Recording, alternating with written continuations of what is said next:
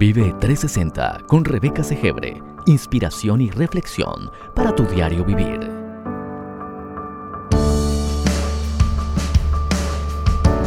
Bienvenidos.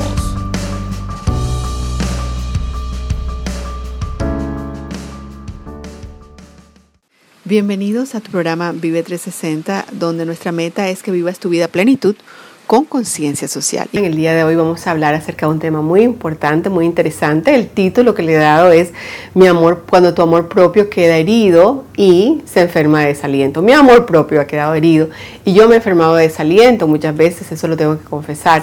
Ah, cuando llega el desánimo, cuando llega el cansancio en nuestras vidas, podemos sentir la impotencia de nuestra humanidad para poder continuar viviendo el presente y también ir por nuestros sueños. Pero Vamos a ver en qué momentos, en qué, cuáles son esas circunstancias que pueden traer desánimo a nuestras vidas, puede traer mucho cansancio y que después de eso nos va a llevar al desaliento. ¿Por qué? Porque el desaliento es como casi como una enfermedad, como, como cuando uno tiene una gripa.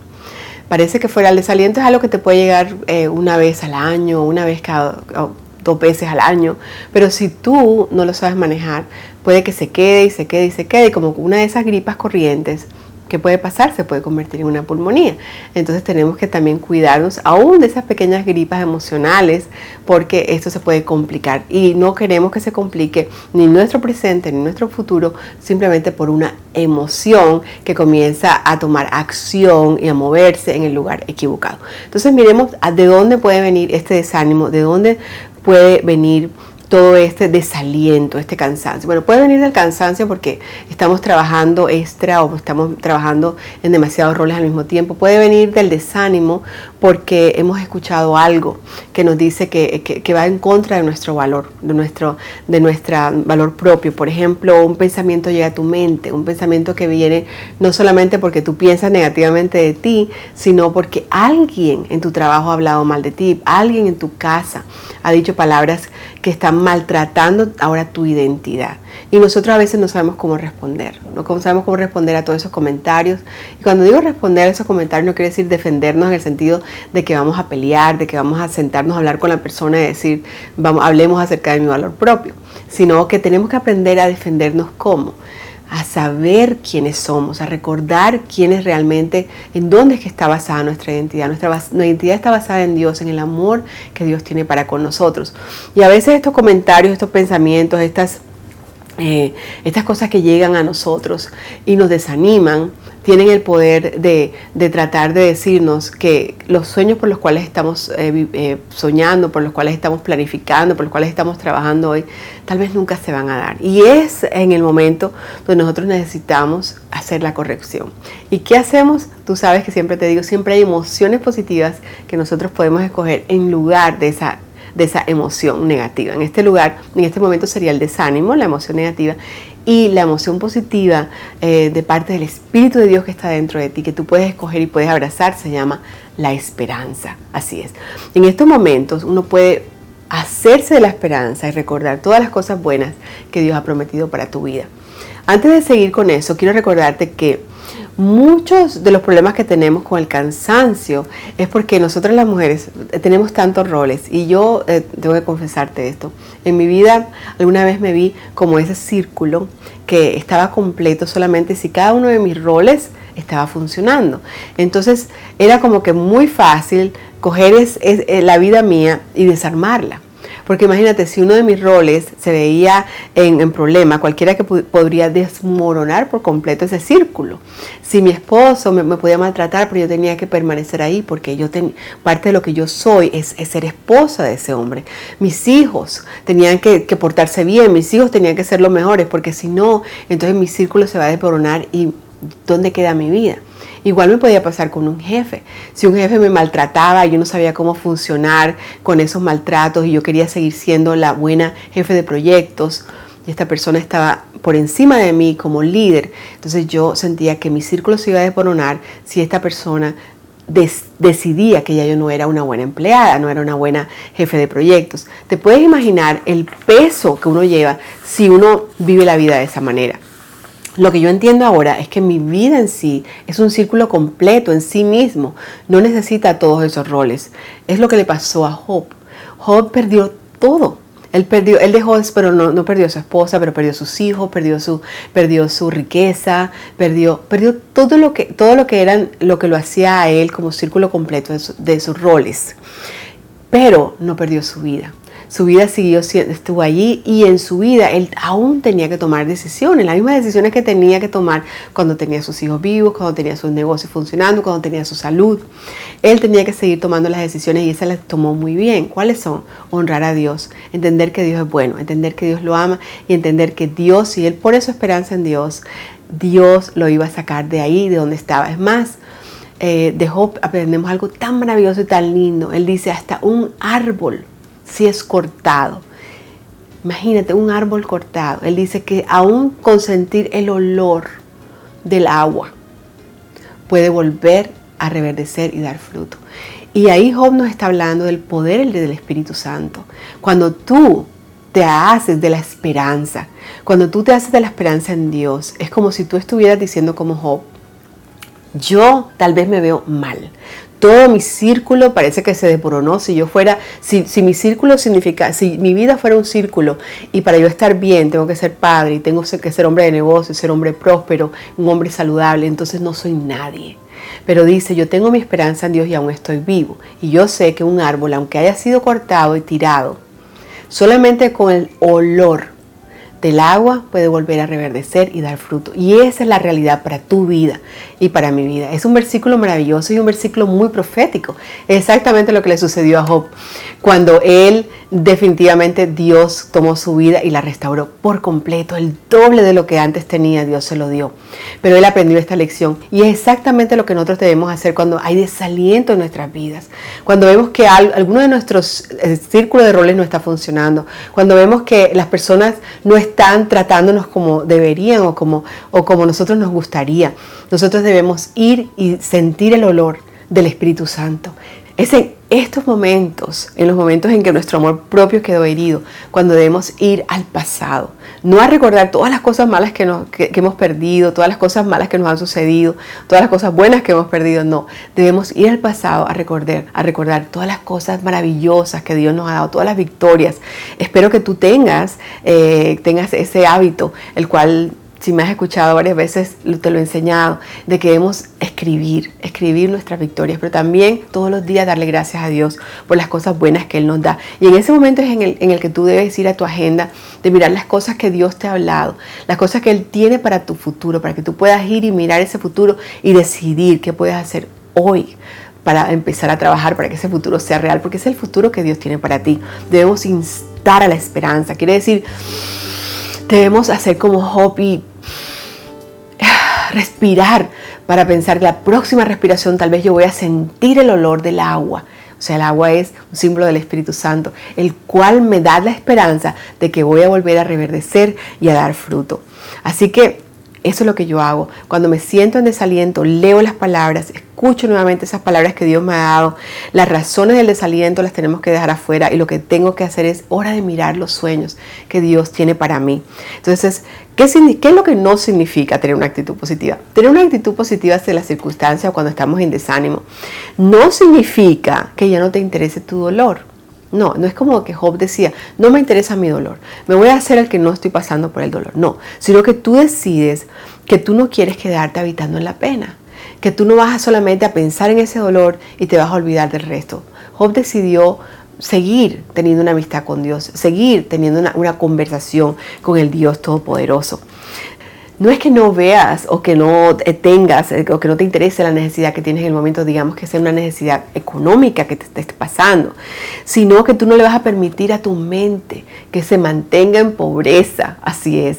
Tú no vas a decir, bueno, este tal vez de ahora en adelante lo que quiere decir es que no debo no debo pensar en el dinero de la manera que pensaba antes, tal vez yo debo ya acostumbrarme a, ser pobre, a acostumbrarme a la miseria. No, una actitud positiva precisamente hace lo contrario sí entiende que está pasando por una situación económica, pero no permite permanecer en la miseria o decir este es el lugar donde, donde Dios me va a hacer permanecer. No, Job le decía a sus amigos, no Dios, no, Dios no me va a dejar aquí. Él sabía que Dios tenía un futuro preparado para él. Así que igual puedes hacer tú. En otras palabras, una persona con actitud, actitud positiva no se queda solo lamentándose, que era lo que le decía precisamente la esposa de Job a Job. Le decía, lamentate y hasta dile, mm, habla mal de Dios, que quiere decir maldecir a Dios, di que Él es el culpable, ¿verdad? Y muere. Pero no, una persona de actitud positiva no se queda solamente lamentándose, sino que Él desea ver cambiar su situación para el bien, beneficio de Él, pero para la gloria de Dios. Yo creo que esa debe ser también nuestra actitud cuando nosotros estamos en, situaciones que nos desaniman. Yo pienso que Job era una persona que estaba se podía desanimar, podía, tenía todo para estar desanimado, pero ¿qué hizo él? puso su esperanza en Dios y esa es exactamente la cura para el desánimo. Tenemos que abrazar esa actitud positiva, esa emoción positiva que se llama la esperanza. Yo entiendo hoy que yo me hago daño a mí misma. Cuando yo dejo que mi gozo se vaya abajo, cuando las situaciones y las circunstancias me desaniman. Así que no debemos colocar nuestra esperanza en las otras personas. Eso es lo que sucede también. Muchas veces tenemos expectativas en lo que las otras personas deben hacer por nosotros y eso nos empieza a desanimar. ¿Qué sucede? Si nosotros empezamos a poner nuestras esperanzas en nuestros esposos, en nuestro jefe, en nuestro trabajo, lamentablemente lo que va a suceder es que vamos a empezar a ver las flaquezas, lo que les hace falta lo imperfecto que son estas fuentes para lo que nosotros necesitamos, para que nuestro futuro y nuestros sueños se hagan realidad. Es por eso que nuestras esperanzas tienen que estar puestas en Dios, que es un, Dios es todopoderoso y tiene, sus recursos son ilimitados. Él pone a tu disposición. Él no solamente quiere hacerlo, no solamente que Él fue el que lo planificó, Él quiere hacerlo, pero Él también puede hacerlo. Así que nuestra esperanza debe estar en Dios. No quiere decir que vamos a despreciar las habilidades de nuestros esposos, de nuestros hijos, de nuestros jefes, pero nuestra esperanza debe estar puesta en Dios. Entonces la, actividad, la actitud positiva mueve nuestro enfoque y hace que se vuelva a lo que es posible en ti con la ayuda de Dios el Todopoderoso. David nos decía, David también se desanimaba. Y en un momento de desánimo, él dijo, él se animó a sí mismo y dijo, ¿por qué estoy desanimado? ¿Por qué está tan triste mi corazón? Pondré mi esperanza en Dios. Y es exactamente lo que nosotros debemos hacer. Así que yo te invito a que tú renuncies a la tendencia de vivir manejada por los sentimientos de desaliento y escoger una actitud positiva para que seas libre para vivir la vida plena que Dios te dio y puedas vivir con esperanza para tu futuro. Ahora leamos Eclesiastés 10:11. Dice algo muy interesante. Dice, si una serpiente te muerde antes de ser encantado, antes de que la encantes, ¿De qué te sirve ser encantador de serpientes? Algo muy interesante, ¿verdad? Y ustedes dirán, ¿por qué Rebeca trae a colación este verso de la Biblia que nos habla acerca de que podemos encantar serpientes? Bueno, es, algo que necesitamos saber. Nosotros tenemos una mente que se llama la mente reptil. La mente reptil es la mente que tenemos en la parte de atrás y la que utilizamos cuando nosotros nos sentimos que estamos en peligro. Es literalmente la mente que nos hace huir o, tener, cuando sentimos temor, o que nos hace reaccionar, o a veces hasta escupir si algo llega a nuestra boca y no nos gusta. Es una reacción rápida, instantánea. Y nosotros debemos reconocer cuáles son esas emociones que son como instantáneas, cuando nosotros nos sentimos que estamos en peligro, cuando no nos sentimos bien, cuando hay una emoción negativa que está tomando control sobre nuestras vidas. Y como dice Eclesiastés, si una serpiente te muerde antes de que, de que la encantes, ¿verdad? O antes de que, de, que, de te sirve entonces ser un encantador de serpientes. O sea, yo lo que saco de aquí es que hay una manera de encantar a la serpiente, si no, nunca lo hubiéramos visto, ¿verdad? Usted siempre has visto, yo creo que todos conocemos esa figura de la serpiente que alguien le está tocando una canción y la serpiente hace eh, nada parecido a lo que uno cree que una serpiente haría al levantarse de, una caja, por ejemplo. Por ejemplo, lo que tú pensarías es que esa serpiente va a darte un veneno, te va, a morder a alguien y va a envenenar a alguien y alguien puede morir. Pero si hay alguien que la encanta, entonces esa serpiente va a ser algo totalmente eh, que no se espera de una mente reptil. Y es exactamente lo mismo que, que creo que, que tiene la sabiduría aquí de las palabras de Salomón nosotros debemos reconocer cuáles son esas emociones negativas a las cuales nos vamos, al desánimo. ¿Qué significa el desánimo? El desánimo nos puede llevar a sentirnos, como te decía, al desaliento, de tal manera que ya tú no vas a querer hacer las cosas por las cuales ya tú sabes, Dios te habló y te dijo que habías nacido para hacer. Entonces, tú tienes que reconocer cuál es esa, cuál es esa emoción. Y si esa emoción es el desaliento, te puede llevar lejos de la voluntad de Dios, lejos de los sueños que tú tienes, lejos de los sueños que Dios ha colocado en tu vida. Luego tienes que renunciar a la adicción a ese veneno, porque muchas veces nosotros nos encanta o nos parece bien vivir, seguir viviendo la vida de esa manera. Y la segunda parte eh, de ese versículo, que realmente es la primera parte del versículo, el versículo 10 del capítulo 10 de Eclesiastés, dice, ahí está el valor de la sabiduría, te ayuda a tener éxito. Recordar que también tenemos otra parte del cerebro que es la parte frontal. Esa, la parte frontal es aquella parte del cerebro que, que es racional. Es aquella que puede decirte respira, para, piensa y luego actúa, toma una decisión. Eso es lo que es la sabiduría. Y la Biblia dice que allí está el valor de la sabiduría. Te puede ayudar, ayudar a tener éxito. Así es. Entonces, vamos a hacer algo. Vamos a tomar esa mente reptil y la vamos a que la vamos a encantar. La vamos, le vamos a decir, vamos a renunciar, vamos a reconocer que están ahí esas emociones a las que siempre vamos y vamos a decir, no, yo no voy a hacer esto, esta, esta, esta mente reptil no va a ganar. Yo tengo otra mente que es la mente de Dios, la mente de Jesucristo, la cual no solamente razona con, el pensamiento humano, sino que también tenemos la sabiduría de Dios. La, Biblia dice que Jesús es la sabiduría, la sabiduría de Dios. Así que tenemos todo para ganar y para tener el éxito. Háblate a ti mismo, cántale si tienes que cantarle a esa, a esa, a esa serpiente que se quiere levantar.